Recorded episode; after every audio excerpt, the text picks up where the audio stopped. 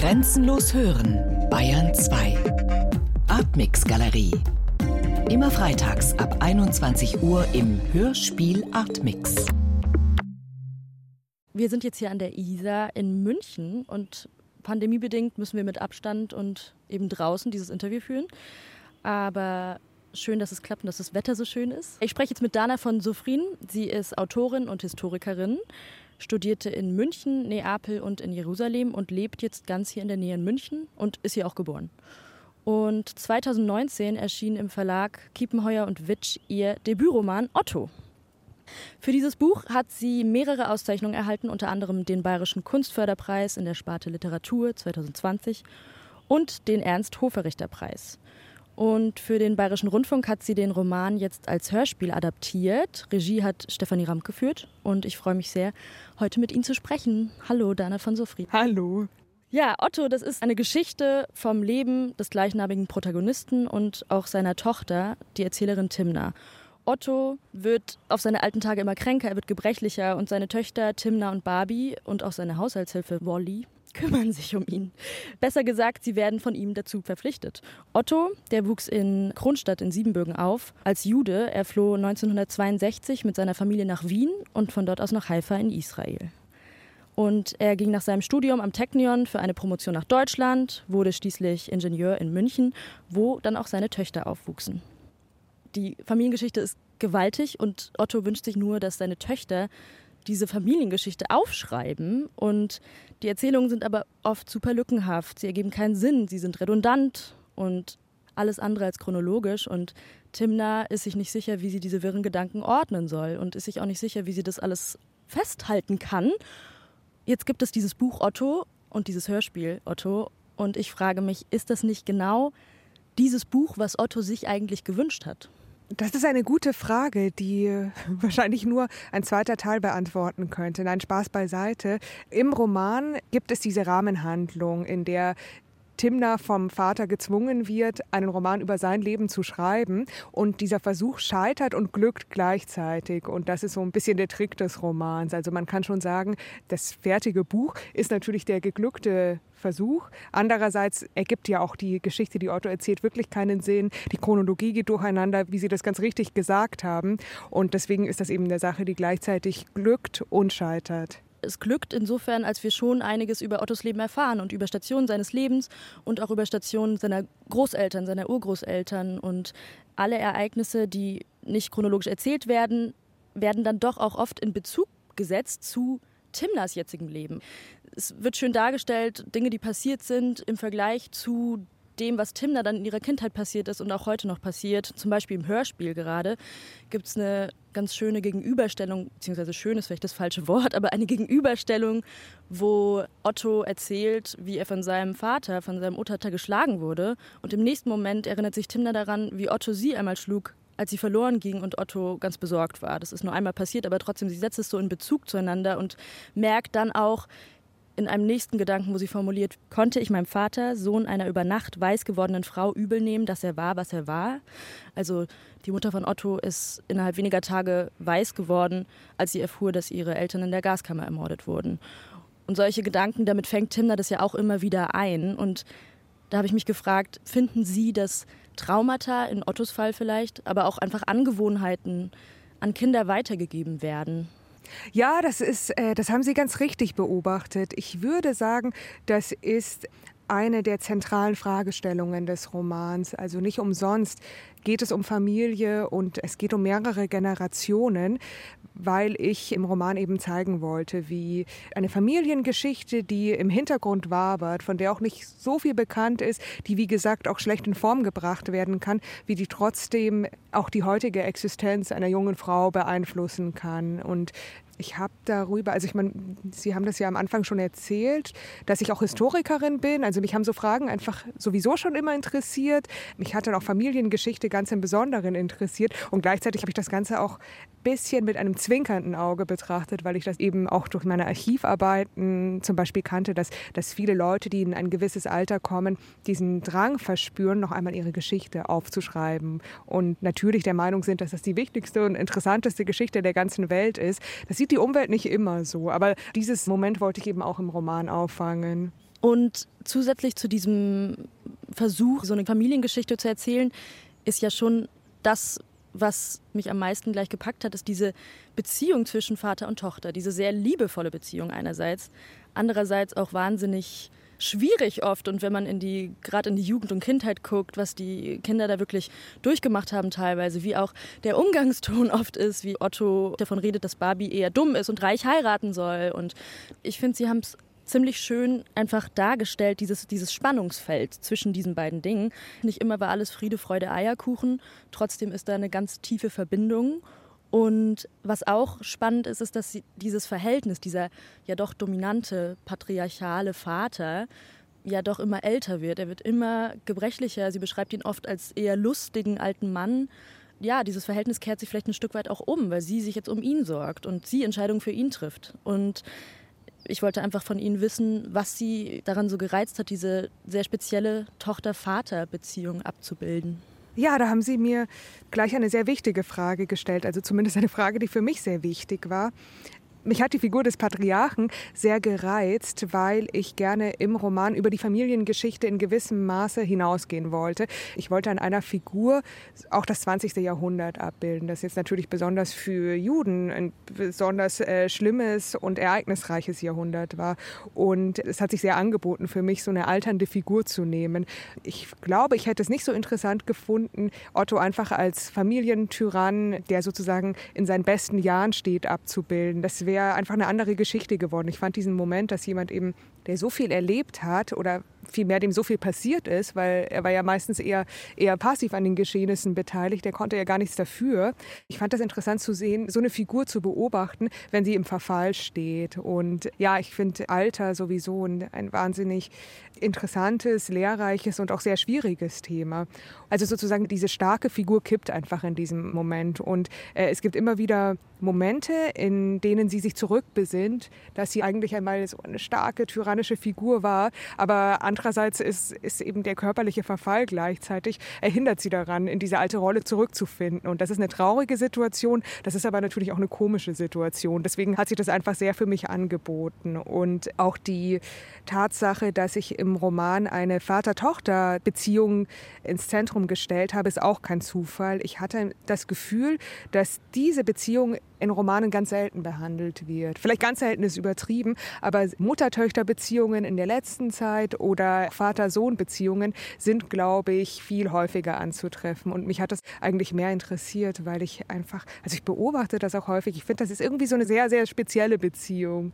Und das haben Sie auch gerade schon angesprochen, dass durch dieses Altern und durch diesen Versuch trotzdem noch zu sein, wie er mal war, dass dadurch schon ganz viel Humorvolles entsteht.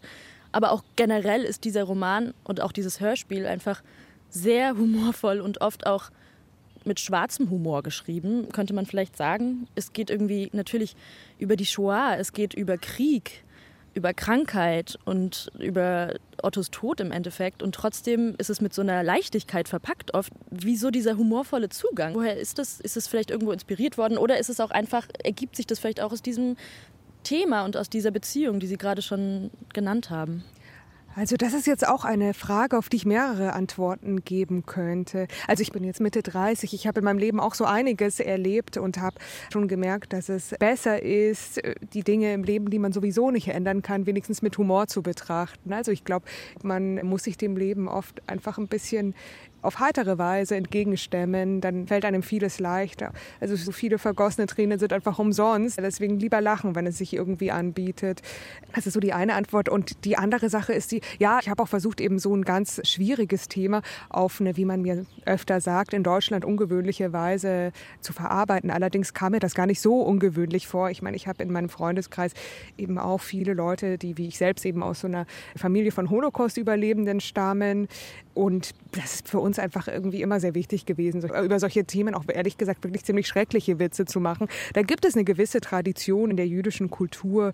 Ja, und ich meine, auch letztlich ist es da eben häufig der Weg, so die schrecklichen Ereignisse im Leben, halt, denen durch den Humor vielleicht in gewisser Weise ein bisschen den Schrecken nehmen es ist immer noch ein unterhaltsamer Roman und trotzdem ist diese Tiefe und diese Wichtigkeit dieser Themen äh, kommt rüber und geht nicht verloren. 2019 haben sie das Buch geschrieben, 2020 begann dann die Produktion zum Hörspiel Und Sie haben das ja bearbeitet selber und Sie haben das quasi auch stark gekürzt. Ne? Also es ist ja viel inhaltlich, was wir irgendwie im Buch noch erfahren über mehr über Barbie, mehr über Ursula, die Mutter. Was war denn für Sie auch bei dieser Bearbeitung irgendwie spannend? Was, wo haben Sie gemerkt, ach, das funktioniert vielleicht im Hörspiel ganz anders oder vielleicht sogar besser? Ja, wie Sie richtig gesagt haben, musste ich ganz viel kürzen. Ich habe mich dann eben auf den Erzählstrang beschränkt, der mir am wichtigsten vorkam. Und das war eben diese, wie Sie richtig gesagt haben, die Vater-Tochter-Beziehung. Und das andere Personal musste sich dieser Idee dann ein bisschen fügen.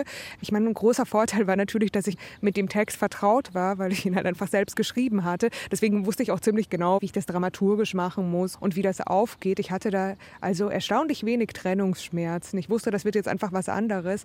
Und also ich, ich musste da natürlich gut überlegen, weil der Text, also die, die Romanvorlage, erstens ist sie nicht besonders, besonders plotreich, kann man sagen. Also die, die Rahmenhandlung ist jetzt nicht gerade ausufernd. Es geht eigentlich sehr viel um, weil es eben auch um das Thema Erinnerung und Autobiografie geht, geht es sehr viel um so ein anekdotisches, kaskadisches Erzählen, das ich irgendwie in das Hörspiel umsetzen musste. Und natürlich musste ich dann auch, auch ähm, ich konnte jetzt ja schlecht nur eine Erzählstimme auftreten lassen, deswegen musste ich auch überlegen, wie ich Dialoge ganz gezielt einbauen kann. Und da, da habe ich dann relativ viele Dialoge neu geschrieben, eben Text, der vorher eben von der Erzählerin paraphrasiert worden ist, wurde dann eben zum Dialog gemacht. Ja, für mich war das eigentlich eine sehr schöne Arbeit, weil die Figuren nochmal anderes Leben bekommen haben. Es ist halt einfach irgendwie doch ein anderer Zugriff auf eine Person. Und ich habe dann so kurz nachdem ich den Roman fertig hatte, habe ich mich ein bisschen mit Drehbüchern beschäftigt. Das heißt, ich habe dann eh schon ein bisschen in Dialogen gedacht, wenn man so will. Ich habe so häufig überlegt, wie kann man jetzt eine Szene eben Dialoge dialogisch erzählen, die einfach, wenn man ein Prosa-Manuskript schreibt, halt anders funktionieren würde unter Umständen. Und äh, dadurch, dass mich das eh schon ziemlich beschäftigt hat, war ich da ein bisschen drin und hatte das. Also in irgendeiner Weise äh, entstehen die Personen nochmal neu. Ich habe die auch, also lustigerweise auch, nachdem ich dann das Hörspiel gehört hatte, haben die sich auch nochmal ein bisschen verwandelt. Also ich erinnere mich zum Beispiel, dass die äh, Rolle von Timners Schwester Barbie wurde, finde ich, ganz außergewöhnlich besetzt. Also es ist so eine Stimme, die, die sehr kraftvoll ist, die sehr überdreht gedreht ist. Und die war irgendwie schon so angelegt, aber ich hatte trotzdem nicht so ein klares Bild. Dadurch hat diese Figur für mich zum Beispiel wirklich noch mal ein bisschen an Kontur gewonnen, was jetzt eine ganz interessante Erfahrung war. Das schließt schon sehr gut an an meine nächste Frage, nämlich die Stimmen und diese Figuren, die Sie so gut kennen, mit denen Sie so lange irgendwie gearbeitet haben, die Sie erfunden haben ein Stück weit oder vielleicht auch schon angelehnt haben an reale Personen, weil ich wollte noch mal kurz darauf zu sprechen kommen.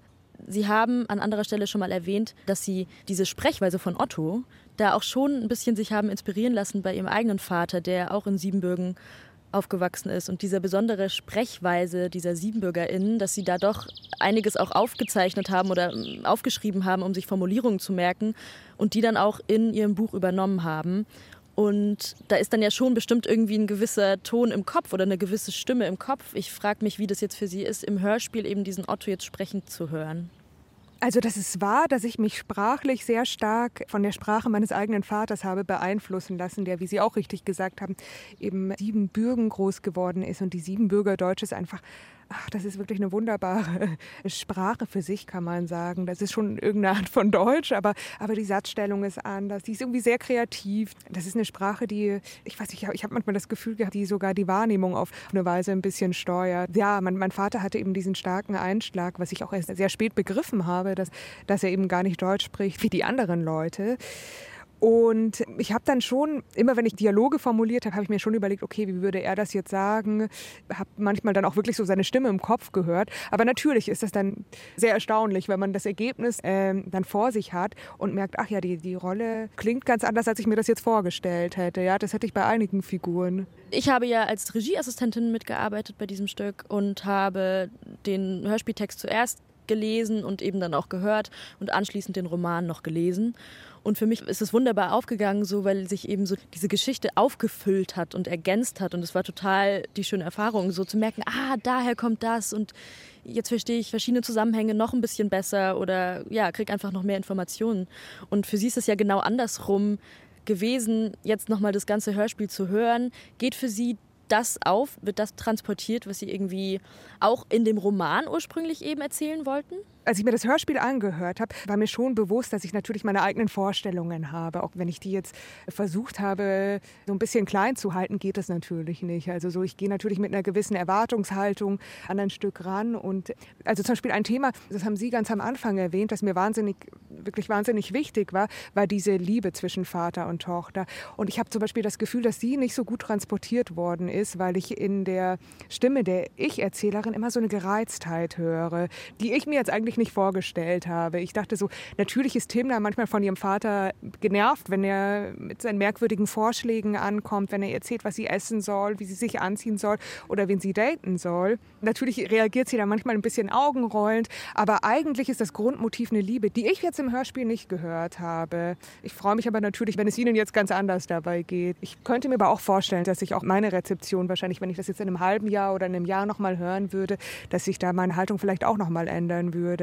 Und könnten Sie sich eben vorstellen, dann in Zukunft auch ein Originalhörspiel zu schreiben? Was ist denn dieses Schreiben an einem Hörspieltext, der dann wirklich auch von Anfang an als Hörspiel gedacht ist? Ist das vielleicht auch für Sie eine reizvolle Vorstellung? Absolut. Ich bin kürzlich auf einen äh, historischen Stoff gestoßen, der auch im weitesten Sinne aus der jüdischen Geschichte stammt und der meiner Meinung nach wirklich extrem interessant ist, weil der sehr facettenreich ist, weil da sehr viele Perspektiven mit einbezogen werden. Und ich will jetzt noch gar nicht so groß über den Inhalt reden, aber da habe ich auch überlegt, zuerst habe ich überlegt, ach ja, das wäre wirklich was, da könnte man eine Erzählung oder vielleicht sogar eine Novelle drüber schreiben. Das würde sich bestimmt anbieten. Und da dachte ich, eigentlich wäre so richtig ideal, das als Hörspiel im Radio zu senden, weil man da, glaube ich, manchmal irgendwie das ganze Potenzial ausreizen kann, weil manchmal eben ähm, so Stoffe, die so schillernd sind, weil die so viele Perspektiven und so viele Stimmen haben, eignen sich eben für sowas sehr gut, weil Stimme jetzt ja nicht nur Text ist, sondern eben ganz, ganz viel transportieren kann. Und also zum Beispiel muss ich nicht erklären, wo ein Stoff angesiedelt ist, weil das eben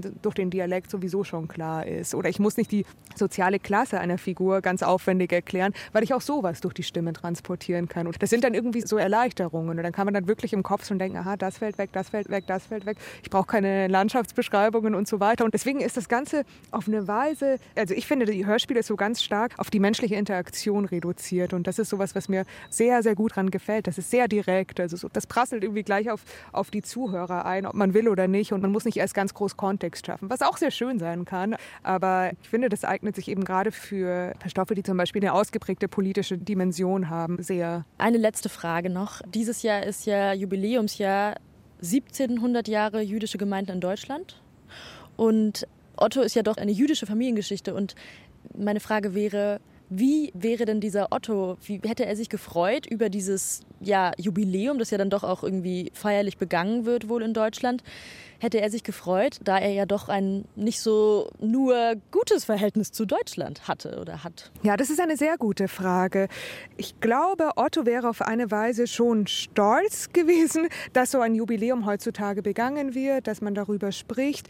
Andererseits ist er ja auch eine Figur, die wirklich mit Deutschland immer stark hadert. Das tun seine Töchter auch noch. Aber Otto im Roman wird immer wieder Ziel von Antisemitismus. Er wittert auch überall Antisemitismus. Antisemitismus es ist irgendwie zu einer Art Angstneurose geworden. Und es ist kein unbeschwertes Verhältnis. die Figur ist ja eine Figur, die an ganz kleinen Details, an Kleinigkeiten zeigt, dass sie in der Gesellschaft keinen ganz so sicheren Stand hat. Also eine Sache, auf die ich zum Beispiel immer angesprochen werde, ist, dass der, dass Otto im Roman immer ein Täschchen dabei hat, in dem so ein kleines Herrenhandtäschchen, in dem seine Dokumente in Kopie aufbewahrt werden, also Reisepässe, Geburtsurkunden, ein bisschen Geld und so weiter. Und irgendwie erstaunt, erstaunt diese kleine Anekdote ganz viele Leser. Und ich habe diese Anekdote wirklich von meinem Vater übernommen. Mein Vater hatte wirklich wirklich immer so ein Täschchen dabei. Auch das hat mich ganz lange nicht gewundert, bis ich irgendwann kapiert habe, dass er sich einfach für den aller, aller, allerärgsten Notfall rüsten möchte. Das heißt wirklich für eine Deportation. So, der war das, war das gewöhnt. Der, so mein Vater kam eben kam aus einer Zeit, in der eben ganz viel, ja, in der ganz viele Dinge geschehen sind, auf die er überhaupt keinen Einfluss hatte. Auf eine Weise wurde er und auch seine ganze Familie und auch